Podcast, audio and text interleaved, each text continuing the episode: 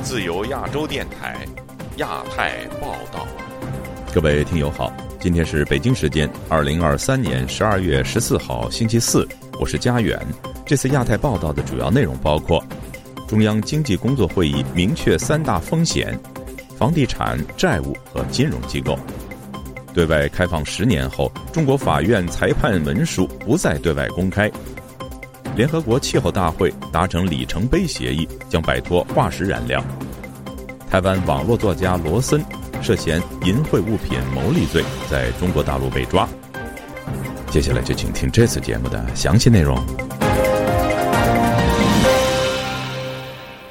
中共中央经济工作会议十二号结束，会议明确指出，中国必须解决。房地产、地方债务、中小金融机构等风险问题。另外，习近平还为二零二四年的经济工作提出了十二字方针。详情，请听本台记者夏小华的报道。中央经济工作会议十一号到十二号在北京举行。新华社报道，中共总书记习近平在会上强调，做好二零二四年经济工作要坚持稳中求进、以进促统、先立后破，增强经济回升向好态势。财新网等中国媒体报道，针对当前中国经济中房地产、地方债务、中小型金融机构这三大风险来源，最高决策层持续重点关注。中央经济工作会议提出，要统筹化解房地产、地方债务、中小金融机构等风险，严厉打击非法金融活动，坚决守住不发生系统性风险的底线。积极稳妥化解房地产风险，一视同仁满足不同所有制房地产企业的合理融资需求，加快推进保障性的住房建设、平级两用公共基础设施建设、城中村改造等三大工程。旅美时事评论员唐靖远接受自由亚洲电台采访指出，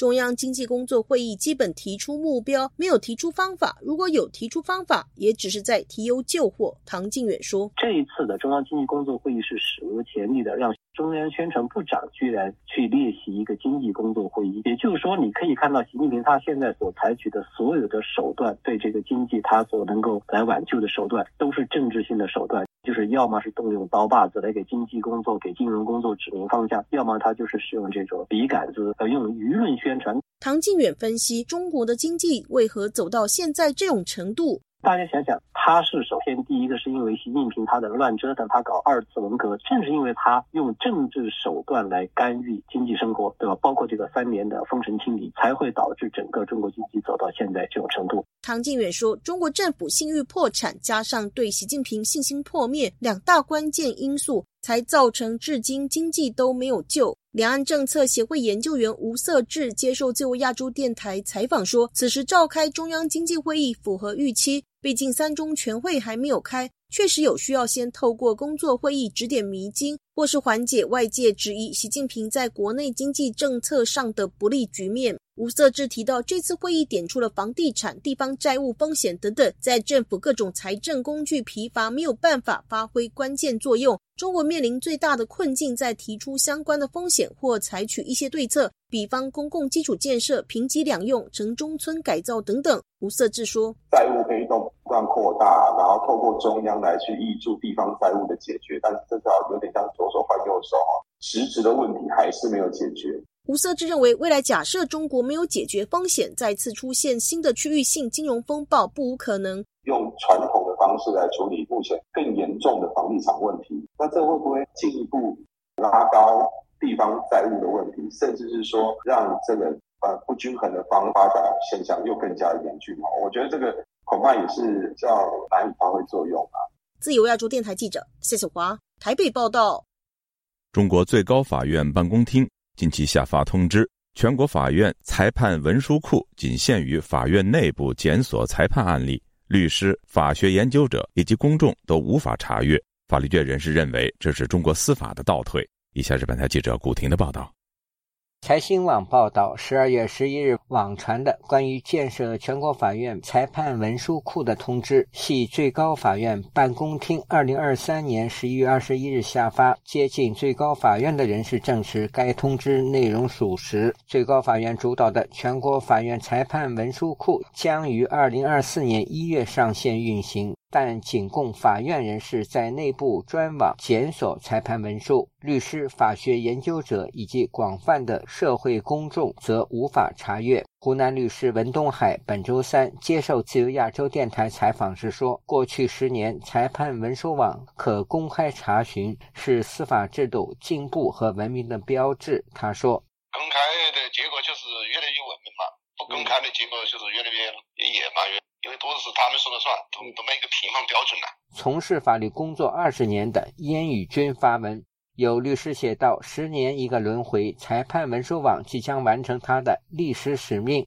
只在内部掌握使用，标志着一个新的轮回开始。裁判文书不再公开，法官不必再担心自己的文书错误会被人时隔多年翻出来纠错。”庭审中胡说八道的当事人不必再担心自己的失言记录会被其他人员或机构警惕，乃至行贿之人也不必再担心被人翻出来追究责任了。文东海说，案件的当事人、辩护律师或社会公众无法查阅裁判文书，给律师造成很大的困扰。一位律师说，各地法院实时上传的最新的裁判文书无法浏览，律师群体受影响最大。他们将无法获得最新的司法裁判数据。广州前职业律师隋木清对本台说：“中国虽然不是一个判例法国家，但是法官一般都是参照前案判决做出相应的判决。”他说：“现有的判例呢，都是后面的判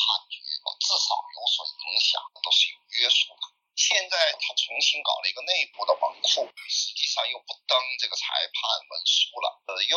重新把这个封闭起来，所谓公开化又公开回了原点，走向了封闭啊！这个对于当事人非常不便。上述消息传出后，不少律师和法律工作者从法院裁判文书网紧急下载各地案例，以便日后使用。但有律师说，这些司法案例有效性仅能维持三至五年，很快就会失去参考价值。文东海律师质疑道：“呃，你一个把所有的路都堵死了，那大家能怎么办呢？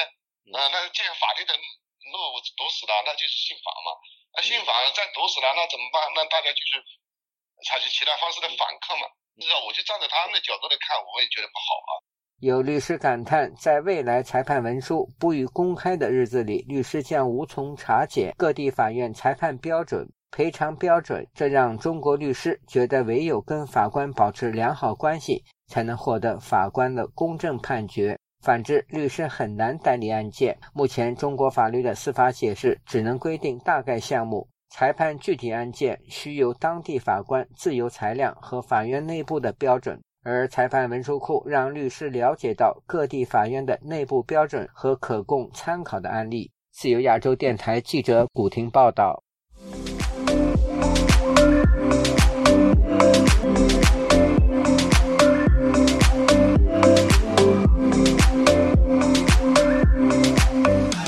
台湾的总统选举已经进入白热化，此时传出中国政协主席王沪宁主导对台借选。日本产经新闻也在头版进行了报道。中国国台办发言人朱凤莲回应说：“对于某些媒体没有根据的猜测，我们没有回应。”以下是本台记者黄春梅发自台北的报道。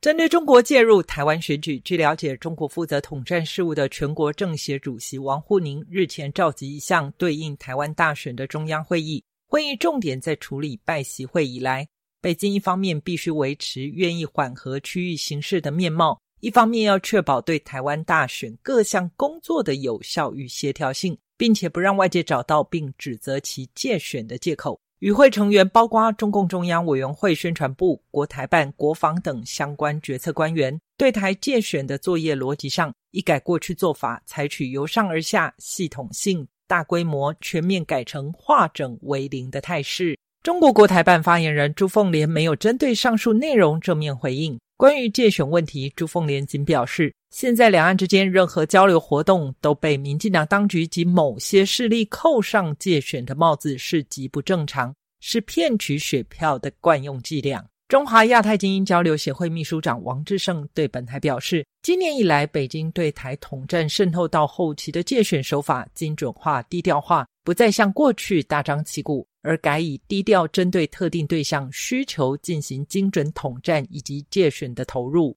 王沪你是在会协会后加上台湾的大选的人马确定之后，召开这样子的会议，讨论如何进一步有效界选，这个大概是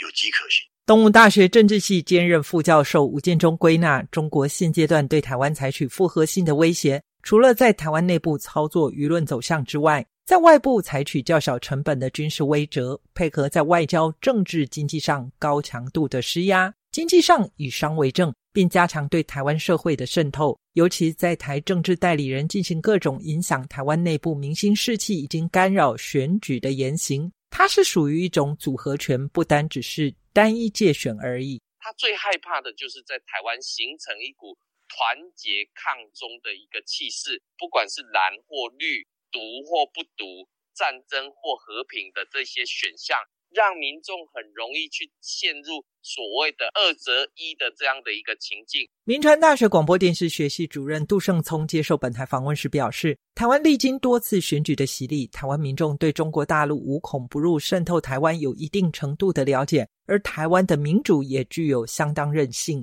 偶像剧天天看，抖音常常看，看完之后，然后他的意识形态的或政党的认同就会趋同于中国吗？其实台湾民众自己形成属于自己的这种独有的判断。王志胜认为，中国很清楚，从过去经验，对台界选影响有限，甚至反作用、反效果更大。如果能在过程中起到短期借选、长期分化的效果，这是最符合其最大利益。自由亚洲电台记者黄春梅台北报道。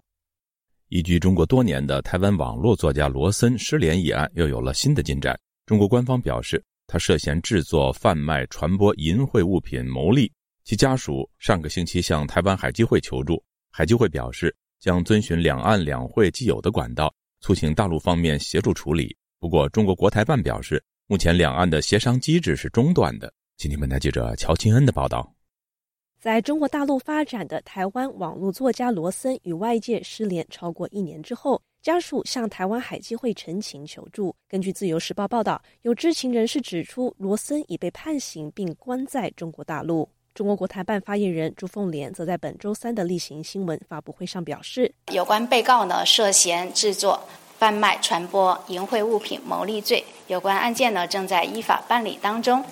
罗森本名廖梦燕，香港文汇报曾在二零一五年形容他是玄幻小说的扛旗人。与黄奕、莫人两位携手，同样都是网络玄幻小说的三大龙头。廖梦燕也是成人小说网站河图文化背后的公司的法定负责人。台湾出版业衰退之后，罗森移居广东，并创建了阿米巴星球的网站，用来贩售连载电子书。海基会基于当事人的隐私及家属意愿考量，不方便透露罗森一案的细节。不过，网传资料则显示，除了罗森，还有其他写手被捕。有的写手正在争取减刑，希望台湾读者提供他们在阿米巴星球网站的合法购书证明，以便律师把金额提交法院。本台已请人代为联系该名网友，尚在等待回复。中央社此前的报道则指出，中国公安部网安局二月曾发文表示，廖某某及杜某某经营的何某小说应用程式，披着玄幻小说的外衣，传播淫秽色情信息，甚至提供拼音版。方便未成年人阅读。中国当局就此在各地抓捕了十几名嫌疑人。罗森一案是否适用大陆海协会及台湾海基会在二零零九年签署的海峡两岸共同打击犯罪及司法互助协议？台湾大学刑法名誉教授李茂生表示，刑事诉讼的司法合作不代表任何罪行都能引渡，因为。以下由本台同事进行代读。属地主义的前提下，在中国的犯罪由中国审判，其罪行与台湾司法权无涉。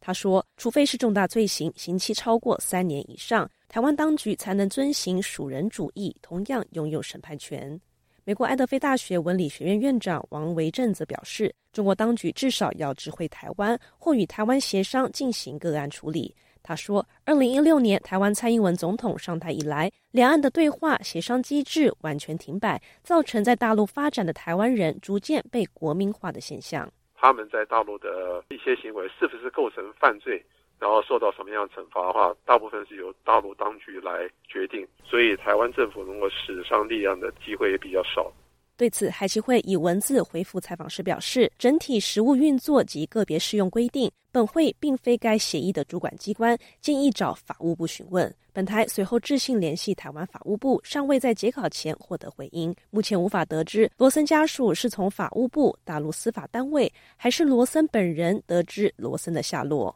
根据海峡两岸共同打击犯罪及司法互助协议，大陆及台湾两方同意在杀人、抢劫、绑架、走私等重大犯罪问题上合作，包括交换情资、侦办以及协助缉捕遣返等，体现两方政府的司法管辖权。但如果一方认为涉嫌犯罪，另一方认为未涉嫌犯罪但有重大社会危害，得经双方同意个案协助。王维哲认为，如果中国大陆认为罗森的罪行严重，但在台湾属于言论自由范围之内，那么中国当局是否有遵照两岸的司法协议进行通知或协商个案处理？目前看来，可能并没有。在被问及两岸两会是否就此进行沟通时，中国国台办发言人朱凤莲表示，因为台湾当局不承认九二共识，损害两岸共同政治基础，所以大家知道，现在海协会和海基会的这个协商是终止的。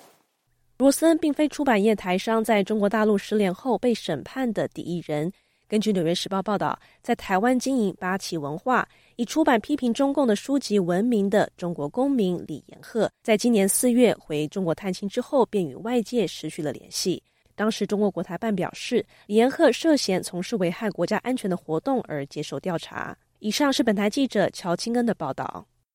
台湾乐团五月天在中国大陆的演唱会。遭网友爆料假唱，五月天主唱阿信澄清说，除了真唱，否则没有其他感动你的方式。而大陆国台办表示，官方已经介入调查。另外，一名台湾出身的歌手也被爆出涉及歧视河南人的发言。国台办回应强调，支持两岸文化交流，也希望台湾树立良好的社会形象。请听本台记者夏小华的报道。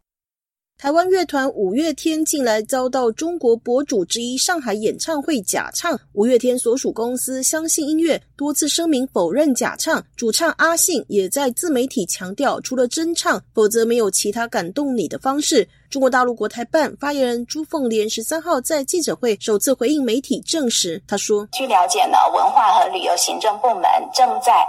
核查具体的情况。” BBC 报道指出，上海市政府以及旅游局日前针对五月天疑似假唱的影片进行调查，恐怕涉及中国商业法，在付费观众前假唱或是欺骗性的假唱，恐怕会被处以十万元的人民币罚款，而艺人可能被禁止表演或是终身禁唱，演出的主办单位则将被吊销执照。五月天七号在巴黎场演唱会开直播，邀全球观众共同见证。Instagram 直播一上线就吸引了六万多名的粉丝观众热切的关注，三小时唱了三十一首歌。台湾音乐人朱约信七号发文说：“阿信常走音，怎么会有假唱的问题？”他并发出阿信多年前的失误破音的影片。另一名台湾歌手杨丞琳上周在河南郑州巡演时开玩笑称：“河南人不可以这样子啦，你们已经有一些名声诶，你们知道吗？爱骗人的事情不可以骗我。”说法引发当地民众恼火。杨丞琳虽然透过微博道歉，也难以平息。中国官方称接到投诉，国台办发言人朱凤莲十三号被问及此事，回应表示。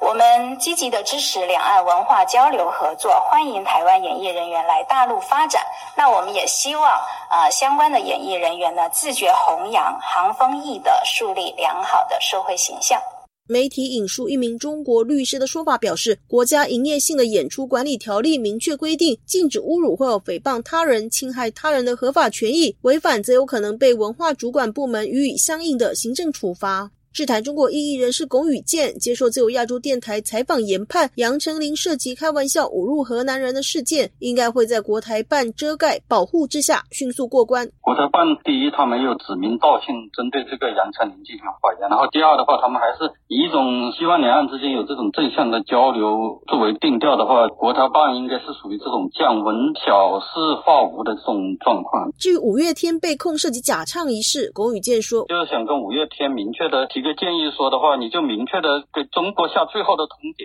就希望中国的这个审查部门、这个监理机关就必须要在某个时段，就是做出我的这个演唱会到底是真唱还是假唱的这个决议来。你说如果做不出来或者是什么样的话，你以后就不要去中国再办任何的演唱会，就不要挣中国的钱，这样子就一了百了吗？有评论质疑是否选前中方要求台湾艺人表态，龚宇健则认为扯不上关系。他说：“如果五月天杨丞琳是台独艺人，根本不可能在中国开演唱会。”自由亚洲电台记者谢守华台北报道。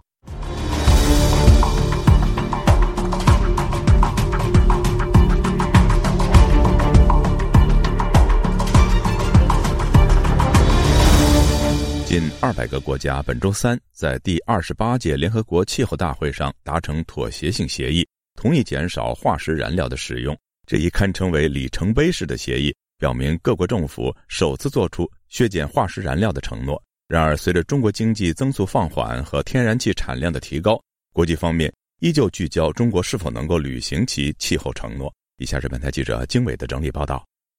第二十八届联合国气候大会于本周三在迪拜落下帷幕。据《华尔街日报》报道，一百九十多个国家政府就一项气候协议达成共识。该协议呼吁全球摆脱化石燃料，实现能源转型。该协议文本显示，全球经济应在本十年内加快向清洁能源转型，目标是到二零三零年将全球可再生能源的装机容量提高至三倍，将能源效率提高两倍，到二零五零年实现温室气体零排放。美联社报道指出，该协议还是巴黎协定的核心部分，其国际目标是努力将全球温控幅度限制在一点五摄氏度内。经过两周的激烈谈判，上述这项协议最新文本于本周三早间提出，比几天前的草案更加有力，但删除了“逐步淘汰”一词。该协议也标志着各国在联合国气候谈判中首次做出放弃化石燃料的承诺，具有里程碑意义。上述协议是本次联合国气候大会的核心话题，这项最终谈判也受到了美中两国的联手推动。本台曾报道，上月美中发布关于加强合作应对气候危机的“阳光之乡”声明。该声明强调，两国致力于根据巴黎协定，将全球温控幅度控制在低于二摄氏度，并努力限制在一点五摄氏度之内，包括努力保持一点五度可实现。虽然中国联手美国积极在国际舞台上致力于气候努力，但外界仍关注中国是否能履行其自身承诺。本台英语组日前报道，在上周五第二十八届联合国气候大会期间，一份最新报告发布。该报告指出，中国在温室气体排放和能源使用类别方面获得了非常低的评级，在可再生能源和气候政策方面获得中等评级。上述报告还指，北京计划到二零三零年增加天然气产量，这与其一点五摄氏度的目标不符。且中国经济增长放缓，导致其近年来气候目标的努力并不强劲。自由亚洲电台记者经纬整理报道。曾在美国时任总统奥巴马访问中国期间申请示威游行的湖北裔人士尹旭安，自上个月出狱后，持续被当局监控。尹旭安患有足以危及生命的严重高血压，但当局阻止他与外界接触，连看病都被禁止。他目前的安危备受外界关注。以下是本台记者高峰的报道：尹旭安上月出狱后，并未真正重获自由，目前与父亲一起住在湖北大冶市家里，被最少两名公安人员日夜监控。据民生观察报道。尹旭安是被黄州监狱当局强行接回家里，却无法拿到身份证和释放证明。目前住处四周都安装了监控摄像头，仅仅家里就装了三台。当局严阵以待，派出大约二十人轮值看守。湖南具有影响力的异议人士朱承志一度透过通讯软件与尹旭安取得联系。刑满释放是上个月二十二号到五号，这个呢将近半个月的时间啊，就是没有得到任何的，就是哪怕是测量一个血压都没有过，也没吃过一片降压药都也没有。服刑期间，尹旭安的健康状况持续恶化，在尹旭安的要求下，当局安排了医生为尹旭安量血压。在那个应该是五号吧，我呢就跟他说了，我说你呢只是一个简单的诉求，要测量一个血压，他们那些监控他的人呢。就把那个医生啊，后来就带过来了，检查了一个血压，高压两百七，低压一百七。这个呢是尹旭安呢用语言和文字呢清楚的告诉了我，这个时候是要保命的事情。任何一个高血压到这个高度去任何一家医院去看病，医生肯定是要把患者留治的，随时都有生命的危险。尹学安因多次上访维权和参与抗争而受到当局打击报复。二零零九年，美国时任总统奥巴马访问中国期间，他向北京公安局申请游行示威，其后被湖北当局判处劳教。据了解，四年前尹旭安因拍摄上传六四车牌照再度被抓，其后被以寻衅滋事判监四年六个月。朱承志说。尹旭安出狱后，自己和朋友曾给他寄药，却始终没有收到回复。自本月五号，朱承志再也无法和尹旭安联系上。律师令其磊曾为尹旭安辩护，他认为尹学安目前的状况比起在狱中服刑更使人焦虑。良心犯呢，出狱以后都被管控，这个是各地的常态。但是像尹旭安这样的，不让他和外界联系，甚至不让他出去看病，这个我们真的是听到的还很少，完全是地方政府对他的一种迫害。真的还不如在监狱里，在监狱里面出现了身体状况，还有人负责。那他在这个社会的大监狱里，到时候他的身体出现状况，谁负责呢？本台尝试致电尹旭安手机及大冶市公安局。双方均没有接电话。自由亚洲电台记者高峰香港报道：法国和德国政府在联合国大会通过《世界人权宣言》七十五周年之际，向十二名人权捍卫者颁发人权法治奖，其中包括已经被香港政府关押超过两年的前支联会副主席邹幸同。法律界和人权倡议者都赞扬邹幸同的勇气和坚持，但他的朋友透露。邹幸同因为在狱中抗争，身体状况让人担忧。以下是本台记者陈子飞的报道。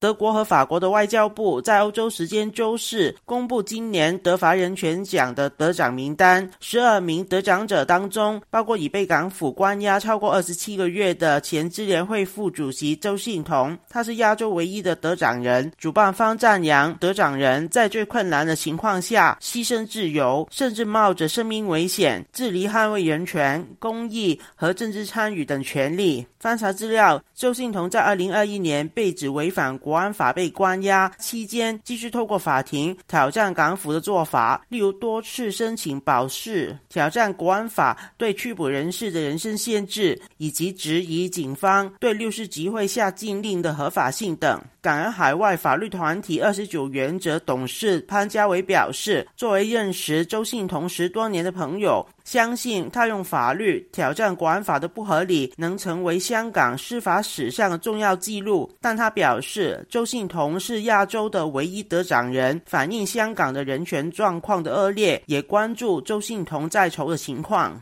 信同是在透过在法庭这个方式来去抗争，因为他那么坚持，政府用比如说单独囚禁他去惩罚他，因为他已经是很多次被单独囚禁嘛，他是已经受了很多。国际上面的应该要多一点关注。自由亚洲电台记者陈子飞报道。听众朋友，接下来我们再关注几条其他方面的消息。据美国《华尔街日报》报道，国际清算银行十月份发布的一项报告显示，中美之间的供应链相互依赖性仍在继续，远没有发展到脱钩的地步，只是变得更为复杂。仍有大量的商品从中国供应给美国，中间借到了其他地方。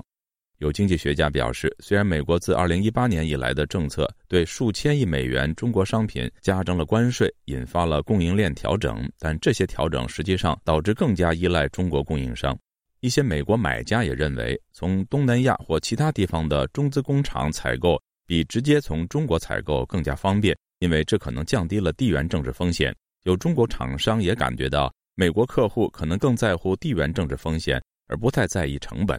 菲律宾外交部星期二表示，由于上个周末在南中国海发生的连续骚扰事件，已经召见了中国驻马尼拉大使。菲律宾外交部在一份声明中指出，已经要求中国指示其船只停止非法行动和对菲律宾船只进行危险操作，并停止干扰菲律宾的合法活动。听众朋友，这次的亚太报道播送完了，谢谢收听，再会。